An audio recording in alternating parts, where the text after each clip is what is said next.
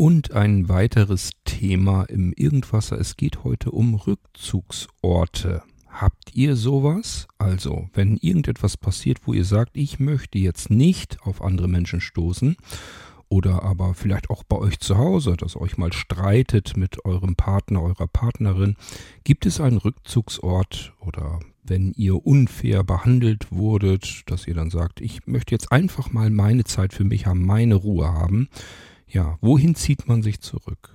Das machen wir mal als Thema und ich erzähle euch tatsächlich auch eine kleine Geschichte aus meiner Kindheit, wo ich einen Rückzugsort brauchte. Ich wollte nie wieder nach Hause gehen. Bin ich dann aber doch, als es dunkel und kalt wurde. Ich erzähl's euch nach dem Irgendwasser Intro. Musik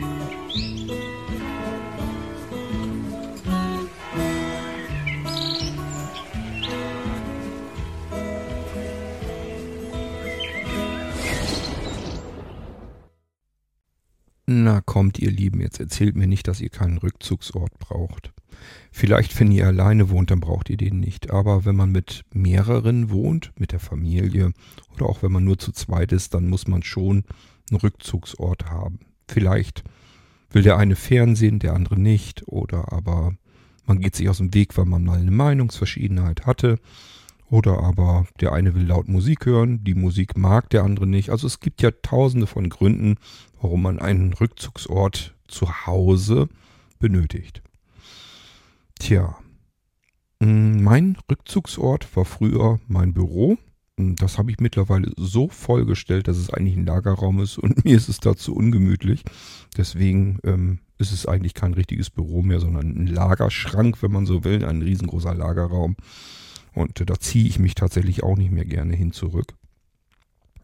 Und wenn ich ähm, mich heute zurückziehen will, dann ähm, tue ich das, indem ich dann gerne spät abends noch ähm, auf meiner Terrasse sitze, weil ich mir dort unter mein Terrassendach etliche Lautsprecher hin montiert habe. Und ähm, da sind auch Subwoofer unten drunter. Also wir haben da so eine, so eine äh, Gartenlounge ähm, wo man richtig so wie auf so einem Sofa sitzen kann. Und darunter habe ich mir eben Subwoofer gesetzt. Und oben auf dem ganzen Dach verteilt sind so mehrere Lautsprecher. Und ähm, da höre ich dann eben ganz gerne meine Musik und das auch eben natürlich in der Lautstärke so, dass ich es genießen kann. Und das genieße ich dann auch sehr. Wenn so wie dieses Jahr es lange Zeit noch kalt bleibt, ist das auch keine große Katastrophe dann kann ich mir einfach mit einem guten ähm, ähm, Befehl, mit einem guten Sp Sprachbefehl an meinen Amazon-Lautsprecher, kann ich dann sagen, ähm, dass sie mir die Heizung über mir anmachen soll. Da sind Infrarotstrahler. Und die wärmen mich dann so, als würde die äh, Sonne scheinen. Also wirklich, als wenn man Sonnenstrahlen abbekommen würde. So müsst ihr euch das vorstellen. Richtig, als wenn ihr in der knallen Sonne sitzt.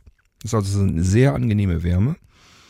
Das ist eigentlich die angenehmste Wärme, die ich so kenne. Vielleicht ist noch schöner, wenn man einen Feuerofen hat irgendwie und der an ist, an einem Feuer sich wärmen kann. Aber das ist mindestens die zweitschönste Wärme, die so von oben kommt, als würde jetzt gerade die Sonne strahlen.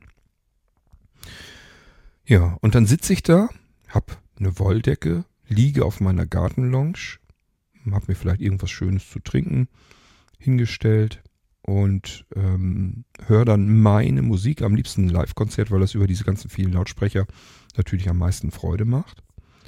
Weil es sich eben so anfühlt, als würde ich dann direkt selbst in diesem Live-Konzert wirklich sitzen. Und das ist dann so, das ist dann so mein Rückzugsort. Ich stelle mir das offen gestanden sehr schwer vor, wenn man in so einer kleinen Stadtwohnung sitzt und da vielleicht zu zweit oder sogar mit einer Familie drin man da also irgendwie eine 60 Quadratmeter Wohnung hat und dann zu zweit oder dritt oder viert, keine Ahnung, kann ich mir kaum vorstellen, wie das so richtig funktionieren soll. Dann muss man wahrscheinlich die Wohnung auch verlassen in dem Moment. Denn meistens hat man dann wahrscheinlich ein Schlafzimmer, ein Wohnzimmer, eine Küche, ein Bad und einen Flur. Ganz viel mehr ist es dann wahrscheinlich auch gar nicht. Ja, und wenn man dann nicht eine Terrasse hat oder einen Balkon oder sowas, wie will man sich da noch großartig rück, zurückziehen? Dann ist der eine vielleicht im Wohnzimmer und der andere im Schlafzimmer. Keine Ahnung, ob das funktioniert. Ich stelle es mir schwierig vor.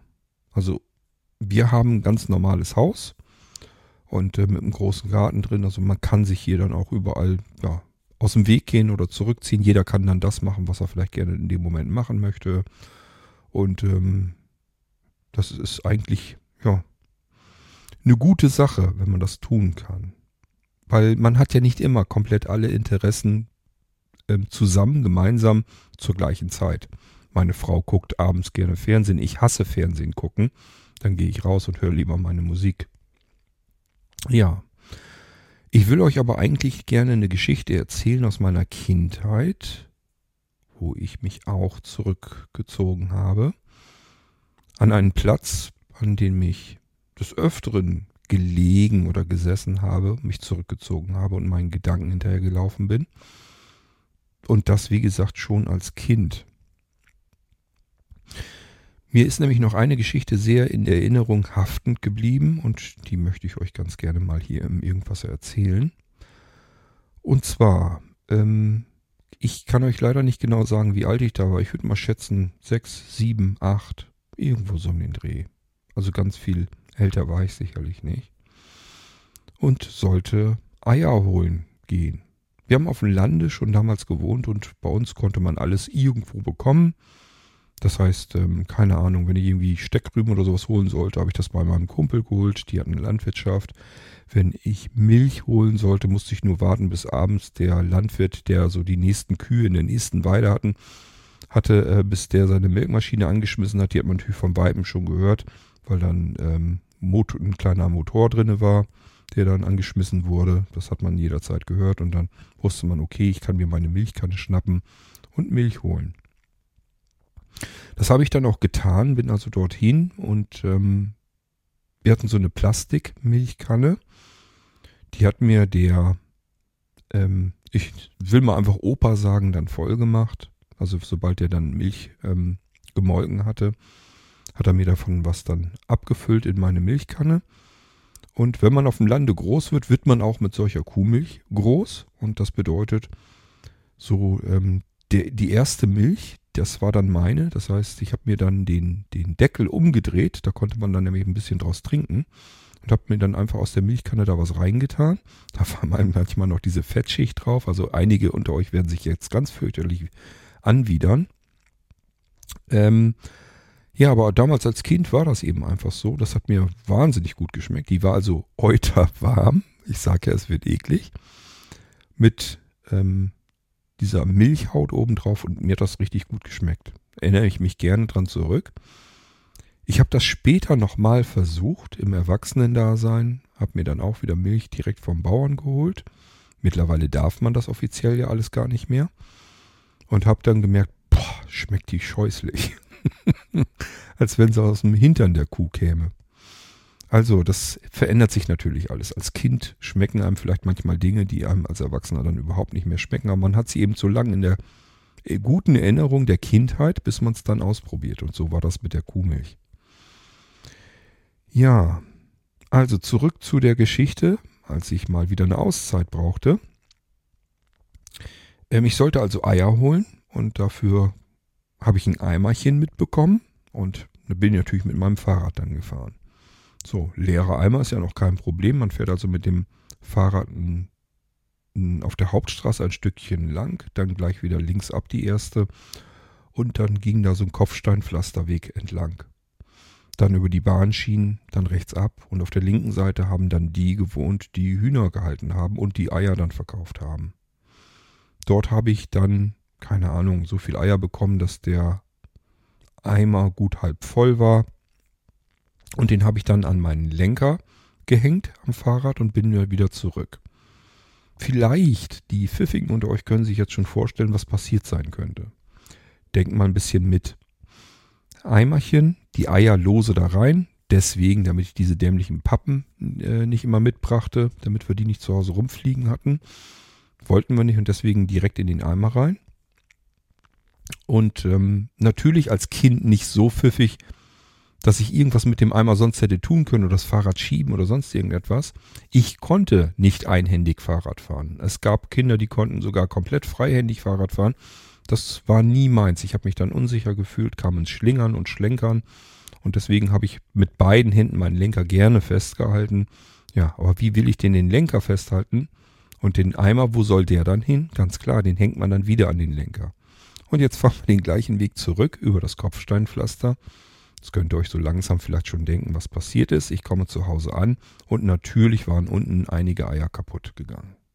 Durch, diesen Kopf, dieses Kopfsteinpflaster und dieses Geklackere in dem Eimer, das haben die unteren natürlich nicht gut ausgehalten. Es waren also Eier kaputt. Dafür bekam ich Mecker von meiner Mutter. Und ähm, empfand das als Kind wahnsinnig ungerecht, weil ich einfach nicht wusste, was hätte ich denn sonst tun können. Da kann ich doch nichts für, dass es da ein Kopfsteinpflaster gibt, dass ich einen Eimer mitbekomme, die Eier abhole, natürlich wieder zurück über dieses blöde Kopfsteinpflaster musste. ähm, ich eben nicht mit einer Hand fahren konnte, mit der anderen Hand den Eimer festhalten. Dafür konnte ich doch alles nichts. Und somit habe ich einfach mich unfair behandelt gefühlt ausgeschimpft unfair. Und war dann so bockig, dass ich mich ähm, auf den Weg gemacht habe. Ich weiß gar nicht mehr, ob mit Fahrrad oder zu Fuß.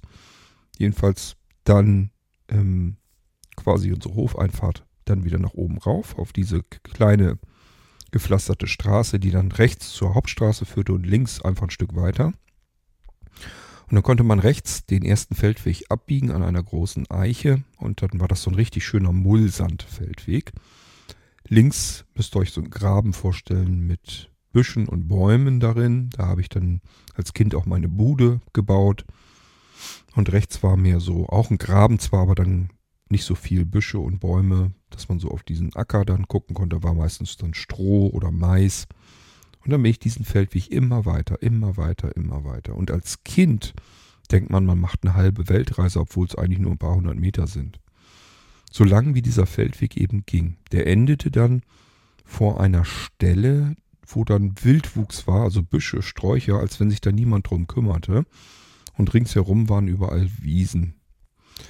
Und ähm, ich habe dann mein Fahrrad abgestellt, also ich meine, ich bin da mit dem Fahrrad hingefahren und habe mich dann auf diese Wiese gelegt. Und das war so weit weg von allen Häusern, von allen Menschen. Ich war mitten in der Natur hier war sogar der Feldweg zu Ende, also weiter konnte man gar nicht in die Natur rein. Und da habe ich mich dann wirklich komplett alleine gefühlt und dann auch wieder wohl. Auf dieser Wiese habe ich gelegen, habe in den Himmel geschaut. Um mich herum habe ich bloß noch die Wildvögel sozusagen gehört, also die sogar in dieser Wiese gebrütet hatten und so weiter. Ähm, und das habe ich als wirklich äußerst angenommen, äh, angenehm empfunden. Ich erinnere mich gerne an diese Wiese, an diese Ecke zurück. Und ähm, die Wiese, auch dort ging es nicht weiter. Da war dann ein etwas breiterer Graben. Da konnte man mit viel Schwung aber rüberspringen und dann noch weiter zu Fuß gehen. Ähm, aber prinzipiell war da dann an der Stelle auch Schluss. Auf der anderen Seite, also im Prinzip war die Wiese so zur Hälfte von Gräben umgeben, wo man dann so rüberspringen hätte müssen. Also hier war wirklich, als wenn die Welt zu Ende ist. Für ein Kind ist dort die Welt zu Ende. Es geht kein Weg mehr weiter. Es gibt nur noch Gräben, wo man drüber springen muss. Und auf der anderen Seite sieht man schon, es sind auch nur noch Ackerflächen. Also hier ist wirklich die Welt zu Ende gewesen. Keine Häuser, keine Menschen, keine Maschinen, keine Geräusche. Nur die Vögel noch in den Wiesen und das war's dann. Ja, und dann habe ich so die ganze Zeit eben gegrübelt und überlegt, warum meine Eltern so unfair sind zu mir. Ich konnte nichts dafür. Und war am Schmollen und habe mir geschworen, ich gehe einfach nicht wieder zurück. Irgendwann bricht dann natürlich die Dunkelheit ein. Im Sommer ist das recht spät, es war Sommer. Und ich habe da sehr lange dann gelegen. Und ähm, es wurde auch kühler. Und dann habe ich mir, wie das bei Kindern so ist, dann eben gesagt, naja, nützt ja alles nichts, ähm, schlafen kannst du hier ja nun nicht, also machst dich mal langsam auf den Heimweg. Und nochmal, das klingt alles so, als wenn ich Kilometer weit weg war, das ist nicht so der Fall. Ich würde schätzen, vielleicht sind es vom Haus, vom Wohnhaus, mh, hm, irgendwo zwischen 500 Metern und 1000 Metern. Schätze ich mal. Also mehr sind es nicht gewesen. Vielleicht sind es wirklich sogar nur 500 Meter gewesen. Aber als Kind fühlt sich das an, als hätte man eine Weltreise gemacht und wäre am Ende der Welt. Ja, ich kann mich auch noch erinnern, als ich wieder zu Hause war, war auch alles okay. Das war, glaube ich, nämlich auf einem Samstag. Samstags gab es im Fernsehen immer eine, eine gute Unterhaltung. Habe ich dann, glaube ich, manchmal mit meinen Eltern geguckt, manchmal auch allein. Ich hatte schon früh ein Fernsehgerät auf dem Zimmer, auf dem Kinderzimmer. Und ähm, es gab sogar Süßigkeiten. Da kann ich mich nämlich auch noch dran erinnern. Das heißt, es war offensichtlich alles wieder in Ordnung, war alles wieder gut. Niemand war böse mit mir. Meine, mein Dampf hatte sich auch mittlerweile wieder verraucht. Und das war mein Rückzugsort damals. Diese Wiese weit ab vom Schuss am Ende der Welt. Ja, ich habe mir gedacht, ich erzähle euch einfach mal diese kleine Geschichte. Ich suche gerade so ein bisschen nach Geschichten, die ich euch erzählen kann, einfach weil ich dann nicht so viel tun muss im Irgendwasser.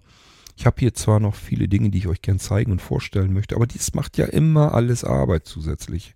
Und so kann ich mich einfach entspannt zurücksetzen und erzähle euch einfach irgendetwas. So, und deswegen bin ich so ein bisschen auf der Suche nach solchen Geschichten, die ich euch dann eben gerne erzählen kann. Und das war meine Geschichte von meinem Rückzugsort am Ende der Welt. Natürlich nur aus Kinderaugen betrachtet, aber, tja, es fühlte sich damals so an. Und damit das Ganze immer so ein bisschen Sinn macht, lade ich euch wieder gerne dazu ein. Beteiligt euch an meiner Geschichte. Erzählt gerne was aus eurer Kindheit wo habt ihr euch regelmäßig oder vielleicht auch nur in bestimmten Situationen selten zurück, hin zurückgezogen? Und wo tut ihr das vielleicht heute? Habt ihr irgendwelche Rückzugsorte, an die ihr euch zurückverkrümeln könnt? Wenn ihr mal allein sein wollt. Und das kommt normalerweise ja eigentlich ab und an mal vor, dass man einfach nur allein sein möchte und dann braucht man eben einen Rückzugsort. Ich freue mich auf eure Geschichten, auf eure Audiobeiträge, die wir in eine U-Episode reinnehmen können. In eine Unterhaltungsfolge Folge des Irgendwassers.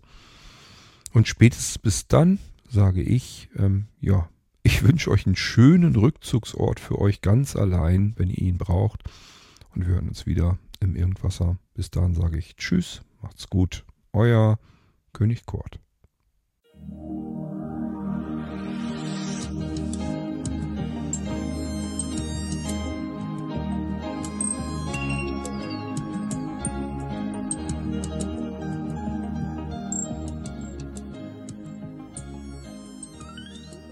Hörtest eine Audioproduktion von Blinzeln Media, zu finden im Internet auf www.blindzellen.org.